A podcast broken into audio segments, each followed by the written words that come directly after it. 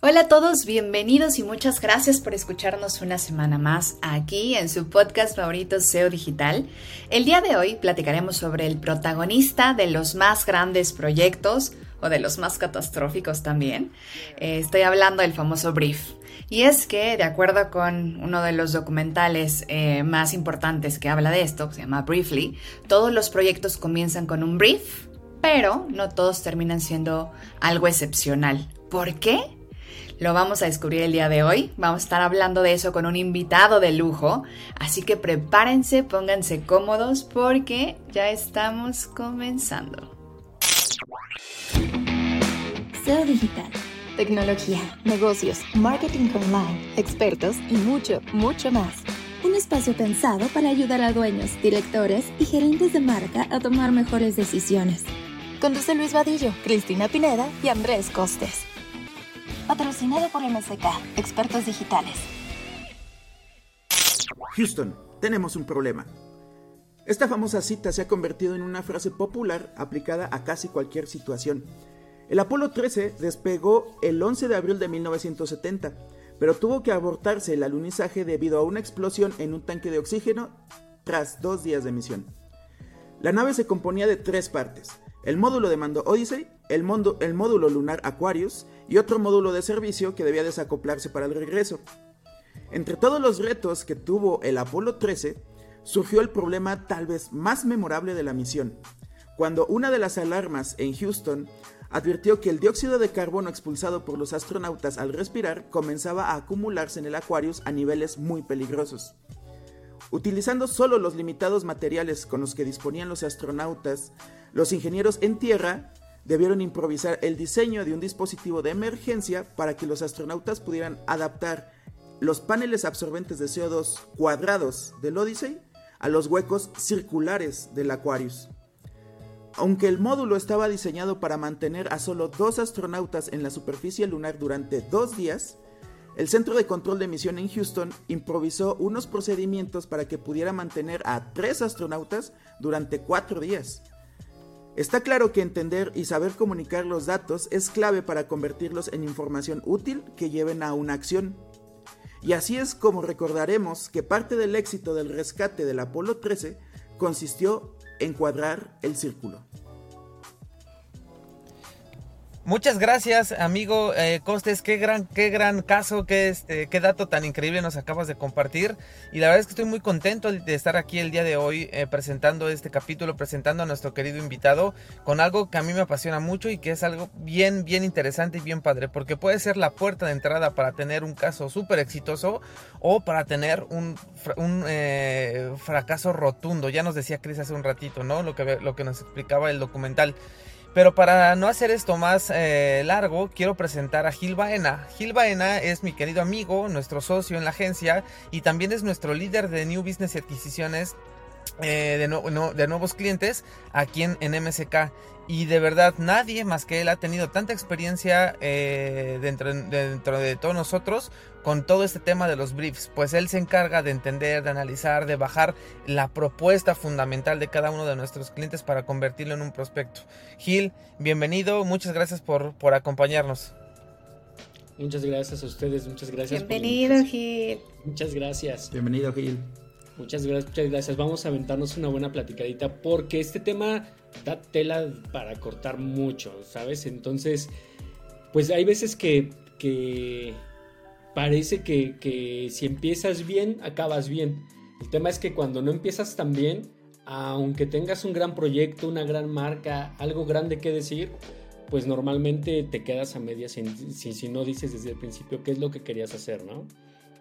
Y, tomando en cuenta esto, amigo Gil, em, ¿qué pasa? O sea, vamos a, irnos desde, desde, lo más básico. ¿Qué pasa cuando un, proyecto, una estrategia, cuando algo que queremos crear no tiene un brief? Cuéntanos una de esas historias este, terroríficas donde te hayas eh, tenido tú la oportunidad de ver eh, este proceso y alguna de las resoluciones de algún caso donde no haya habido un brief y hacia dónde nos ha llevado. Pues fíjate que me vienen a la mente dos casos en particular. El, primero y el más común es cuando las grandes empresas le pasan al área de compras para que haga el brief.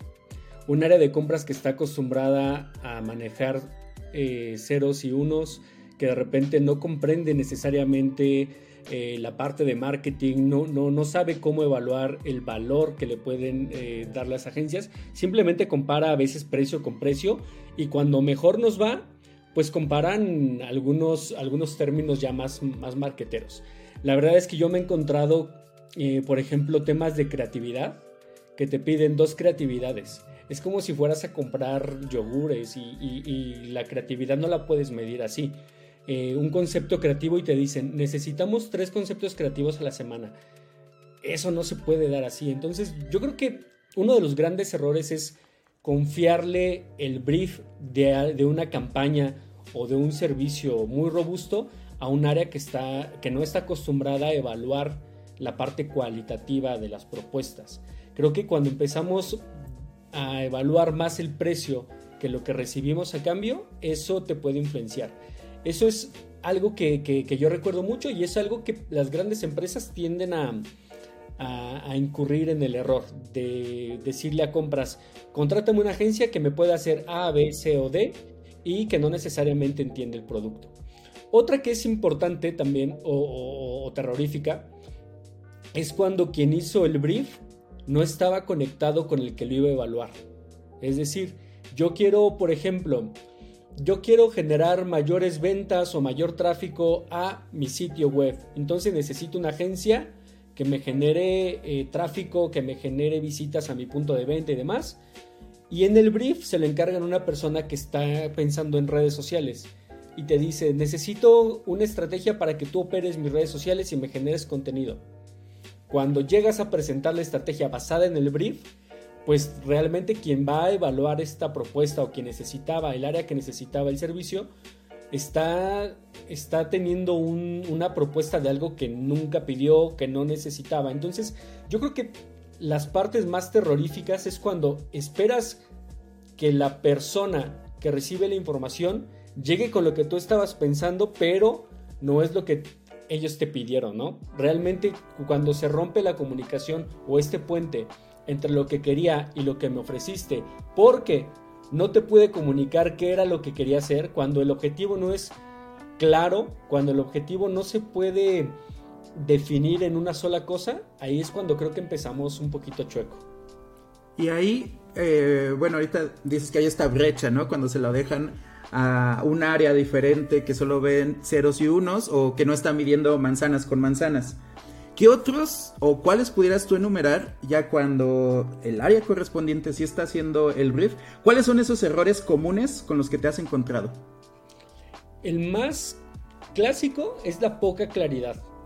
Cuando te dicen necesito vender más, pero no sabes cuánto más.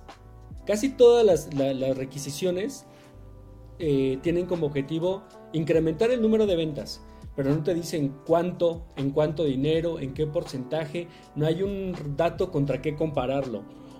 Hay, hay algo que puede ser un arma de dos filos.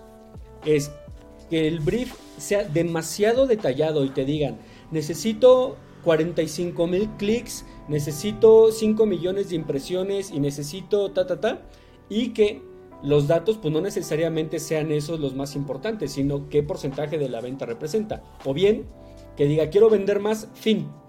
Y que haya tan poquita información para tenerla como referencia que no, pues que básicamente no puedas construir algo adicional. Sobre todo cuando lo evalúa un área de compras, es, yo te pedí cuatro creatividades y no tengo cuatro creatividades a la semana, ¿no? Ese tipo de cosas que no son necesariamente eh, cuantificables es donde representa mucho el tema de cómo pedir de forma incorrecta los requerimientos. Otras cosas son que también de repente te dicen, necesito generar 50 eh, videos por semana. 50 videos por semana probablemente humanamente no sea posible. Entonces, cuando la carga de trabajo que pides no es equivalente al tiempo que vas a dar para ejecutar el servicio, también puede ser eh, parte de una desalineación entre el objetivo que tú quieres conseguir y las herramientas que estás dando para lograrlas. Sí, también son como hacerse esas preguntas, ¿no? Es como llegar al médico y decirle, Doc, me duele el hombro, deme una aspirina. ¿Y qué tal si no, lo que necesito no es una aspirina? Exactamente. Y yo creo que muchas veces también se nos olvida la esencia de lo que es un brief, ¿no? O sea, pues brief viene la palabra briefing, ¿no? Y básicamente este briefing eran estas órdenes que se, los, se les daban a los soldados en la Segunda Guerra Mundial con el objetivo de que pensaran así, literal, era de vida o muerte, eran, eh, digamos, como eh, órdenes cortas, ¿no? Que tenían que poder hacer, pero entender rápido para que pudiera salvarse una vida o muchas vidas, ¿no? Entonces, de ahí viene este concepto de, de, de cómo en, en, en, algo breve, ¿no? Podamos dar la orden hacia otras personas de lo que nosotros queremos que se haga. Y en esa parte, muchas, yo creo que con el tiempo se nos ha olvidado tanto a las marcas como a las agencias el espíritu del, del brief. Y como dice Gil, ¿no? Eh, lo, una de las cosas más importantes es el tema de los objetivos SMART, que sepas exactamente qué tiene que venir y, y, por qué. Pero déjame sumar uno a estos que estabas enlistando, Gil, porque recién eh, asistí a un, a un, este, a un meetup y contaban una, una historia de, de terror por ahí, en donde había habido un brief, ¿no? Habían hecho el proyecto, ¿no? Ya estaba prácticamente por liberarse un proyecto. ¿Y qué pasa? Un día antes de, lanzar, eh, era un sitio web, ¿no? Antes de lanzar el, el, el sitio web y de que se desplegaran todas las campañas, llega un WhatsApp con, oigan, tenemos un cambio de último momento, pero es un pequeño cambio, no, no pasa nada, no va a pasar nada. y entonces, ese pequeño cambio que llegó prácticamente a las 12 de la noche, eh, pues tiró todo lo que se había construido en un periodo, ¿no? Quiero hacerles una, unas preguntas, bueno, una pregunta a todos, me encantaría que me les respondieran. ¿Ustedes verían dentro de un brief aceptable este tipo de cambios? Es para abrir debate, ¿eh? Sí, o sea, un cambio del brief de última hora, o sea, de ya no lo estábamos considerando y mañana presentamos y ahí está el, el cambio, o sea, de un día para otro, si lo entendí bien. O sea, es una pregunta en general, o sea, ¿ustedes aceptarían dentro de un brief cambio, un cambio así de último momento? Yo creo que hay de cambios a cambios, ¿no? O sea, vamos a hacer una analogía. Suponiendo que este brief es como construir una casa y no me dijiste que querías una alberca abajo, no puede ser que cuando yo ya construí tres pisos, tú me digas, ay, ¿sabes qué? Sí me gustaría una alberca abajo porque tendrías que derrumbar todo lo que ya construiste. Porque ese pequeño cambiecito que representa un 5% de la obra total, resulta que dentro de la estructura necesitaba estar considerada desde el inicio. Entonces, hay cambios que son, bueno, cambia este azul por este menos azul. Ahí no tienes bronca. Pero cuando de repente es, oye, es que ya no voy a tener una estrategia enfocada a leads, sino a e-commerce, entonces hay que hacer un cambio así de, drástico, pues probablemente no pueda salir. O sea, no va a salir como se había programado, ya hay mucho trabajo de planeación, mucho trabajo de ejecución. Y ese cambiecito de WhatsApp seguramente va a tirar el trabajo de muchas personas, va a tirar este, mucho tiempo pues que ya se trabajó y bueno, ahora se emprenden las, las alertas para, para, tratar de salir con algo, ¿no? Creo que es, son cosas que se pueden evitar si desde el principio en el brief mapeas todo lo que necesitas y ves un poquito más que pasado mañana, sino tienes que ver dos semanas después, tres semanas después, un mes después, para ver que tu brief vaya a cubrir todo ese tiempo. Sería diferenciar fondo y forma y también tener bien alineados los alcances. ¿No? Creo que eso es este, sí. tenerlo bien claro. Y al final, y al final, a ver, seamos honestos, o sea, por más que nosotros podamos decir, no, no, yo entiendo y concuerdo con eso, o sea, al final, si, no, si tú le cambias el, el, el, el porqué o el trasfondo, la estructura de algo, su esencia, pues no va a ser lo mismo, ¿no? O sea, es como ya decía Gil, o sea, no es como decir, ah, te pedí una casa, ahora quiero un edificio, aunque las dos lleven este vigas, tabiques y todo lo que sea que se tenga que hacer en la parte de la construcción, no es el objetivo final el mismo. Sin embargo, debemos de entender que pueden seguir pasando estas cosas, o sea, con los clientes, o sea, como decir un mundo ideal de mañana todo mundo vamos a cambiar esta parte, Yo creo que, que, que no podemos así te dan machetazo y decir yo no acepto nada. Lo que sí debería de cambiar es la consideración o la perspectiva que estamos teniendo entre todos los involucrados cuando hay un briefing. O sea, porque al final es, ok, sí lo puedo agregar. Posiblemente el cliente no sabía lo que quería en ese momento y es válido, es válido. Lo hemos vivido mil veces. Pero lo que no podemos eh, dejar de considerar es que, ok, lo puedo agregar, pero se convierte en un proyecto adicional, se convierte en un requerimiento nuevo, en un requerimiento diferente, y ahí es donde podemos tratar de ver con la experiencia, la estrategia, los equipos y los que se involucran, cómo hacemos que esos proyectos converjan.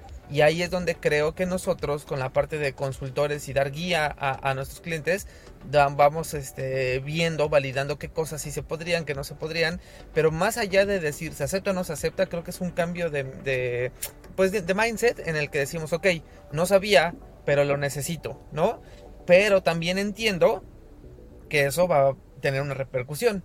Si entendemos todos esta parte, creo que la conversación hacia donde se lleva esto va a ser siempre mucho más fructífera y vamos a lograr en un punto de, valor. A mí siempre me gusta platicar eso que nosotros que nos dedicamos a hacer comunicación, estrategias, el marketing y nos vamos casi siempre en este, en este podcast a, las definiciones de no, pues vamos a decir que Kotler dice que la cadena de valor, pues al final creo que eso sí tiene una esencia. Si en algún momento se pierde el valor de inicio a fin, y si algo se rompe en esa cadena, estamos dejando de hacer lo que en esencia nos dedicamos.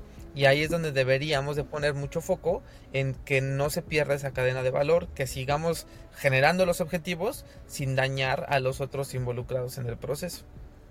100%, y me encantó la analogía que hacías, Gil, porque de hecho, si lo queremos entender de una forma más simple, por supuesto, el tema de la casa, de la construcción, nos ayuda mucho a, poder entender cuando se tiene un proceso de trabajo y cómo hay que tirarlo, ¿no? Pero efectivamente, un, brief es un documento vivo. ¿Qué quiere decir esto? Pues que inicia y se puede ir complementando, alineando a lo largo del, del, proyecto. Puede ir sumándose la información si es que lo complementa.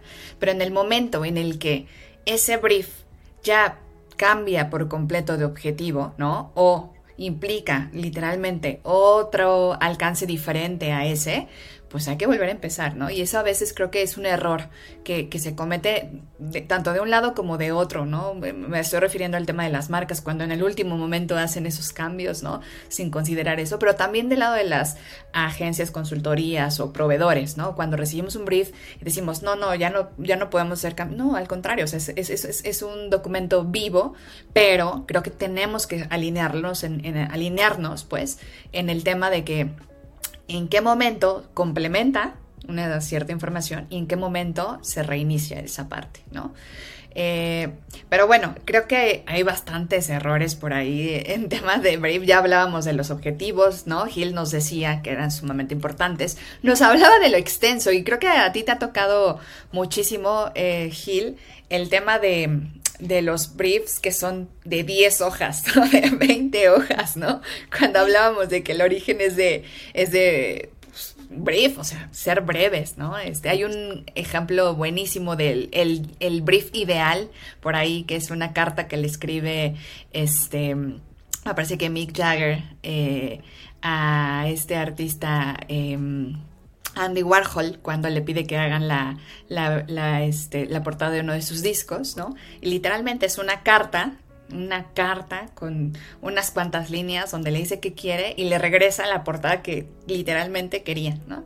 Y uno dice, pues ese, ese es el brief. Hay otro caso que por ahí se sabe Costes, ¿no? El de Coca-Cola, ¿no, Costes? El de la botella. Sí, que la petición era muy clara, ¿no? Identificable y que hasta sin verla si se fuera la luz y solo la tienes que tocar, la pudieras identificar. ¿No? Sí, muy breve. Y, ahí estamos hablando de, de, de, un fondo tal cual, ¿no? O sea, de una, de una esencia de lo que queremos lograr. Y aquí, Gil, a ver, tú cuéntanos con, en la parte de tu experiencia. A veces esto está bien padre, ¿no? Porque se suena bien romántico, suena increíble como lo platicamos, pero en el día a día a veces hay mucho rush y hay así como que el va y ven. Y muchas veces pasa lo que decía Cosas hace un rato, es que, o lo que decías tú, Gil, ya no recuerdo, pero era, eh, queremos, este, ya, yo quiero estos clics o quiero esta parte, porque yo sé que quiero, dime cuánto, cuánto es. Y muchas veces eso se, se convierte en un RFQ, ¿no? O sea, y, y, a veces eso ya ni siquiera es como un RFP tal cual, donde podamos tener un brief completo. Entonces hay dos cosas que, que se van, o sea, que, que, se van mezclando en este, en este mundo y a veces pareciera que los clientes te dicen, ya te llaman del brief, pero en realidad te están pidiendo un presupuesto de algo que ellos parece que es lo que necesitan.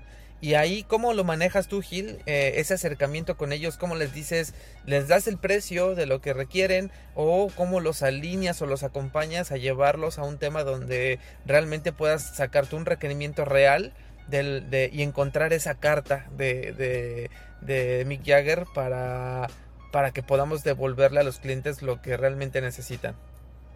Eh, hace ratito Chris mencionaba algo muy importante que es que un brief es un, ente que sigue vivo. O sea, no se muere cuando yo ya lo, pedí y tú me lo das y ya, se acaba, ¿no? Sobre todo cuando nos dedicamos a la parte digital que está en constante cambio y de sobre todo tan rápido, creo que no podemos de repente decir, ah, bueno, es que esto decía el brief y pues ni modo, aquí nos tenemos que quedar porque somos totalmente cuadrados. Creo que eso no funciona en nuestra industria.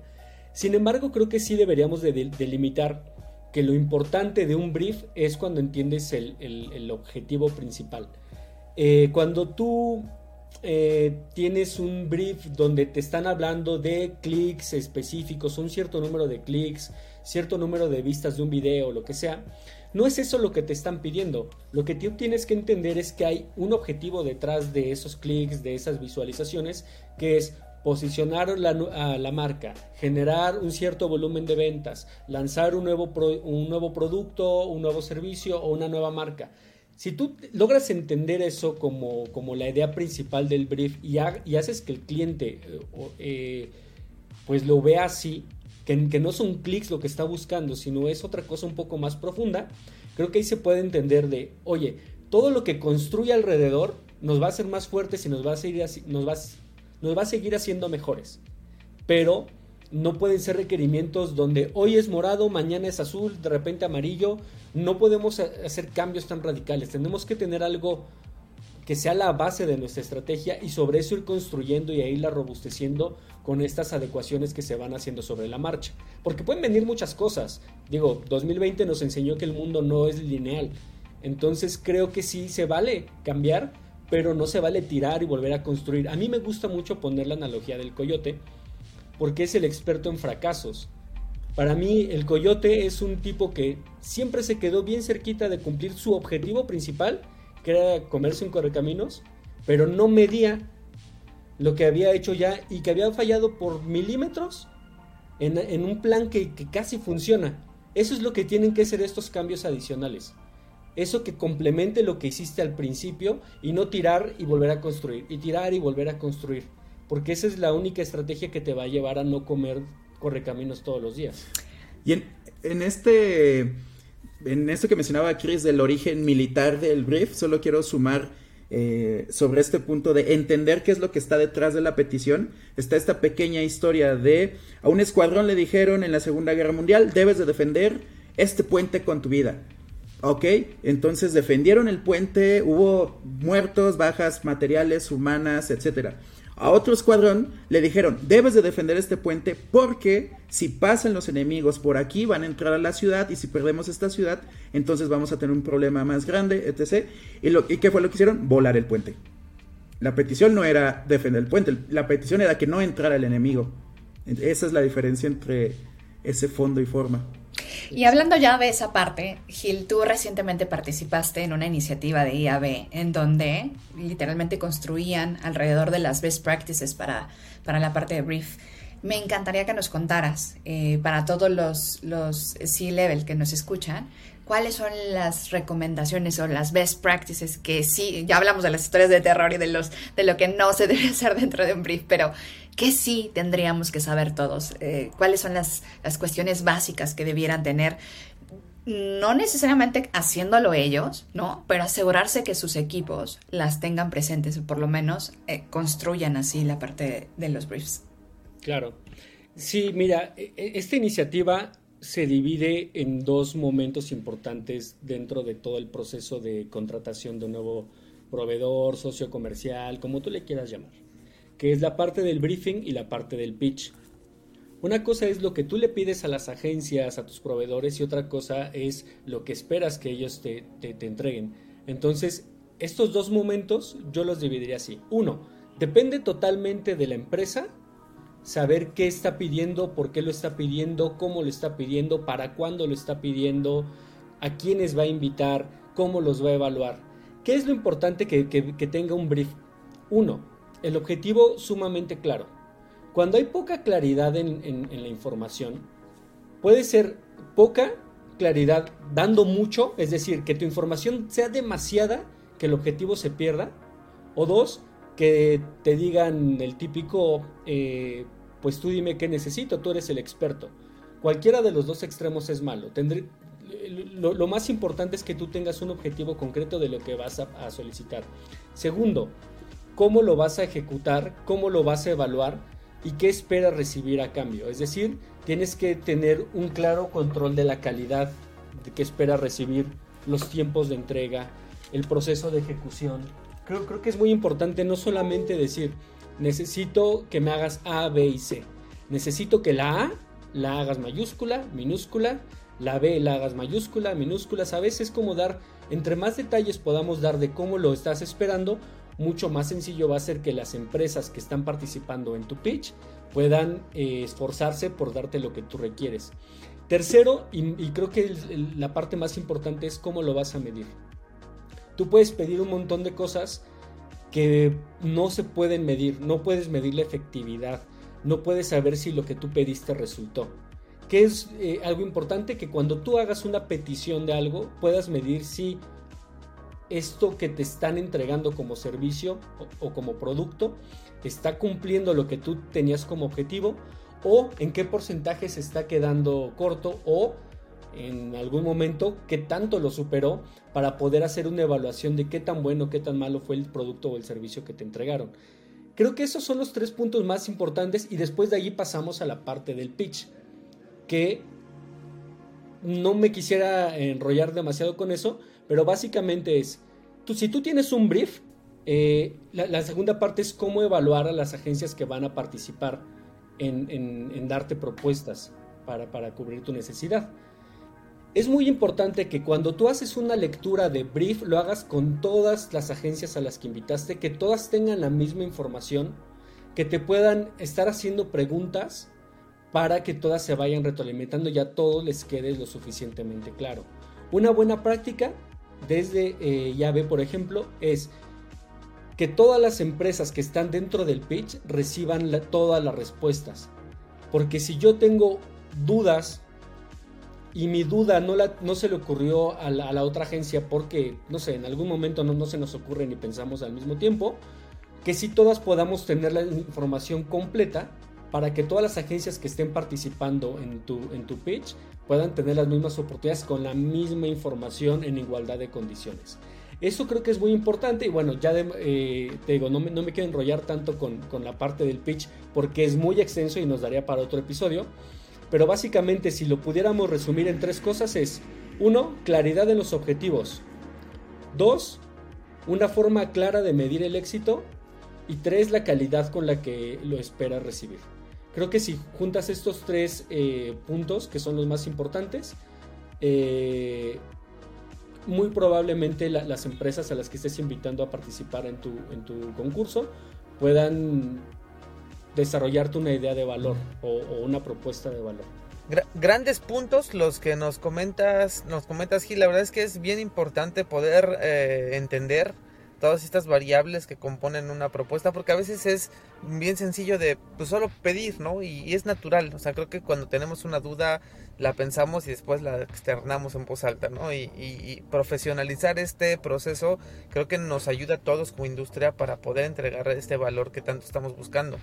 Ahora, en, en ese sentido, Gil, eh, ¿Qué, recomendación le darías tú a los directores de marketing, a los directores de financieros, a los directores de compras o a cualquier persona involucrada dentro de una organización que se dedica a trabajar con los briefs? O sea, de, qué deberían sí o sí tener. O sea, digamos, damos, unos puntos muy breves para ir cerrando el episodio.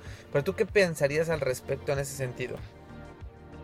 yo creo que lo más importante dentro de, de, la creación de un brief es primero que el área que va a contratar el servicio o, quien va a estar en comunicación, quien lo requiere, esté totalmente involucrada en la creación del brief.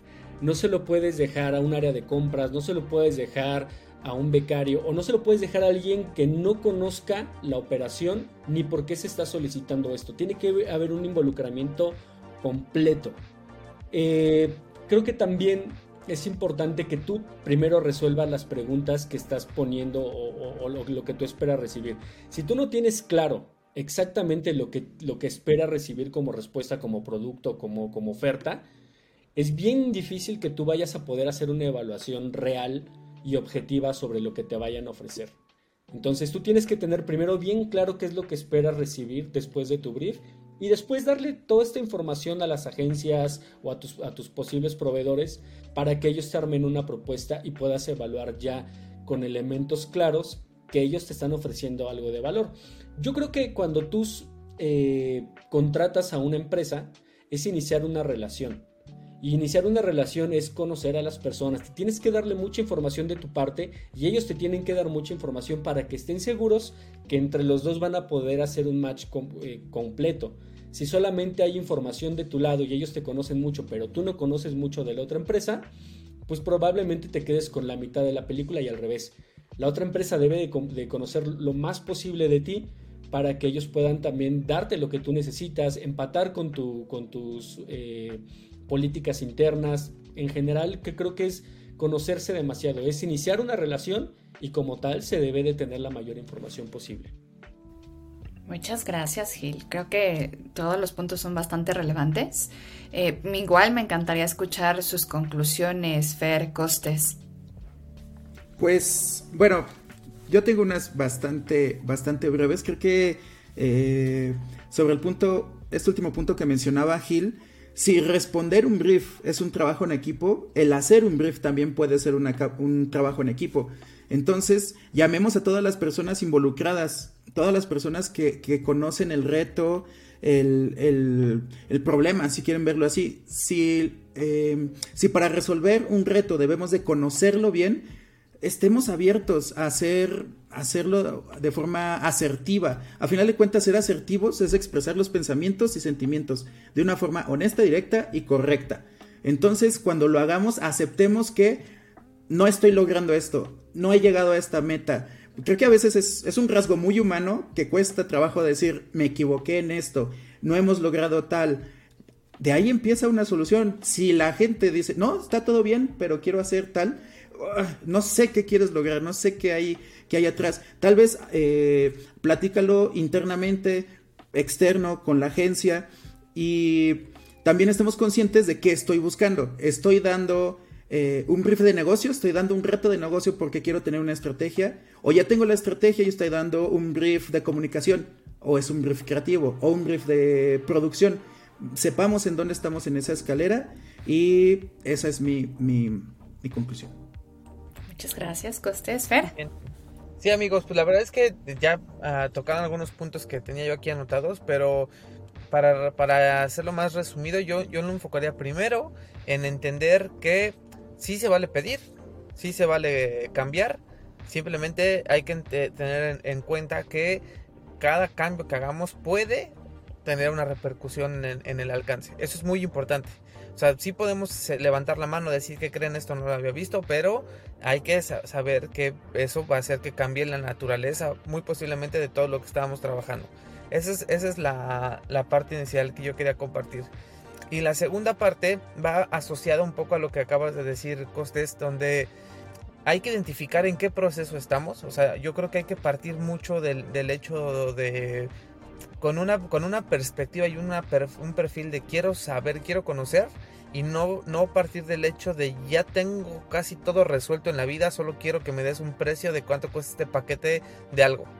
Porque si no, confundimos muchas veces el, una, una propuesta, un brief, con una cotización, o sea, un dame precio de esto Y ahí es donde este, puede haber una comunicación totalmente distinta y donde muchas veces en, mi experiencia he visto que las cosas no fluyen. Entonces esas serían las cosas que yo les, les diría es sepamos que sí se puede pedir, se puede cambiar, pero va a tener una repercusión que puede ser este, positiva o puede ser inclusive más fácil lo que quieres que lo que habías pedido antes. O sea, no tiene que ser todo negativo. Y la otra parte es que si vamos a hacer un, brief, abrir, el panorama, ¿no? Porque si no va a pasar lo de los soldados. O sea, pues yo te pasé el presupuesto, ¿no? Yo defendí este puente.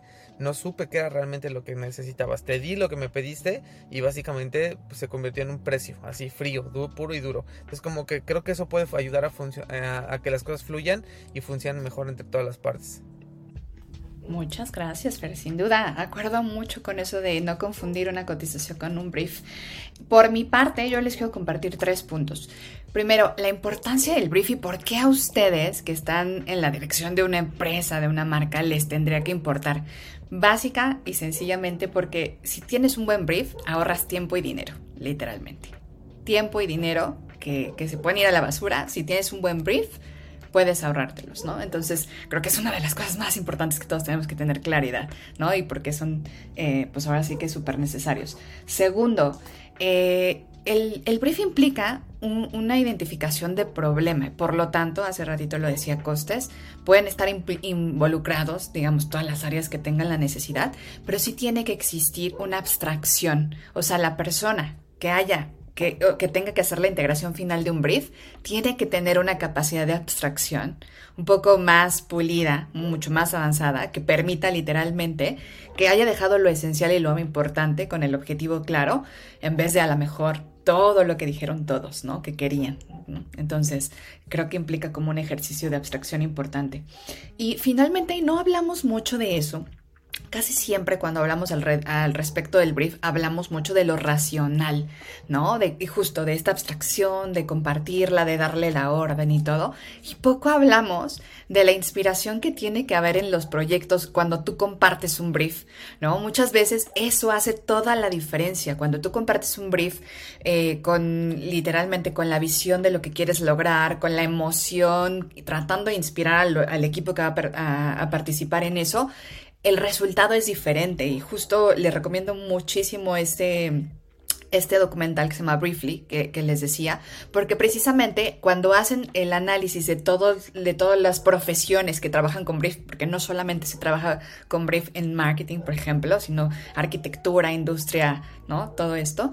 Eh, una de las partes que identifican ellos como la más importante es el tema de la inspiración, cuando te llega un papel con la orden, pero además viene acompañada de ¿para qué va a ser eso? O sea, cómo, va, ¿cómo va a haber un componente trascendental ¿no? cuando se logre esa, eh, empresa? ¿no? Entonces, les recomiendo mucho eso.